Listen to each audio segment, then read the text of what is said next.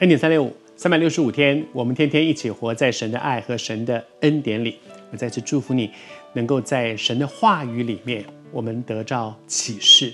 上帝真的会透过圣经向人的心说话。你试试看，啊、我我我每天读圣经哦，工作很忙碌啊、每天都有很多的事情。我我的孩子现在也开始在教会里面有一些学习，有一些服侍。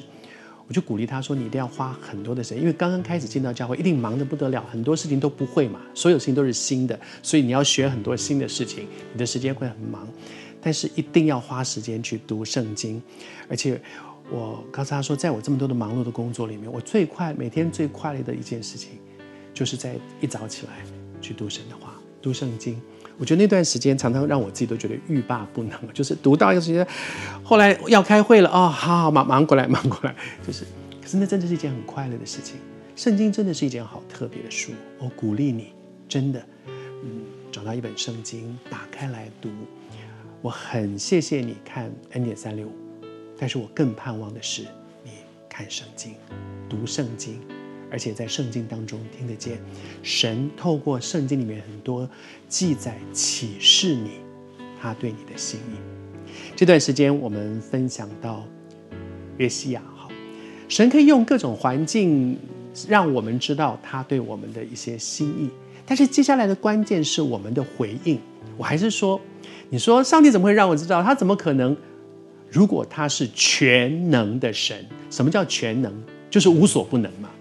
如果他是全能的神，他竟然没有办法能让我明白他的心意，他怎么叫全能呢？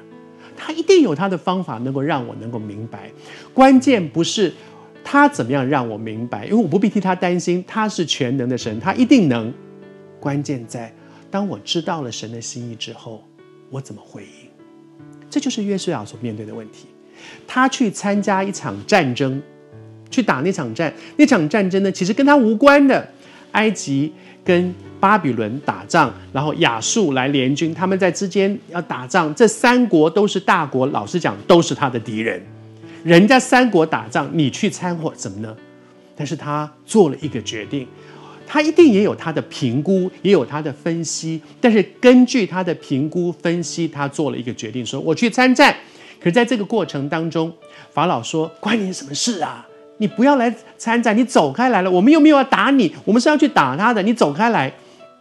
然后法老甚至说：“是神要我做这样的事情的，你不要介入参与在神的工作当中，你去捣乱。”可是，在这个过程里面，我相信约西亚的心中有一些觉得，这是不是神在对我说话呀？为什么呢？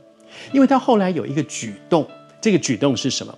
约西亚没有听从这个。法老所说的，那那我就不去打了。他还是继续打，可是他做了一件事，他改装去和他们打。改装就他本来是王的装扮嘛，王亲自上阵，而现在呢，他想，哟，他们讲说我这样会不会出事？那那那我我就我就换一个衣服吧，我换成小兵的衣服，我换成副将的衣服。他改装，为什么改装？我相信他心里面一定毛毛的说，是不是真的会出事啊？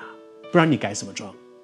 我正大光明，就是我就是王，而且我很亮，我就是要去打，我又要改装，假装成我是小兵，假装成我我是副将，因为他心里面一定有一些东西说，嗯，这好像是上帝在提醒我哦。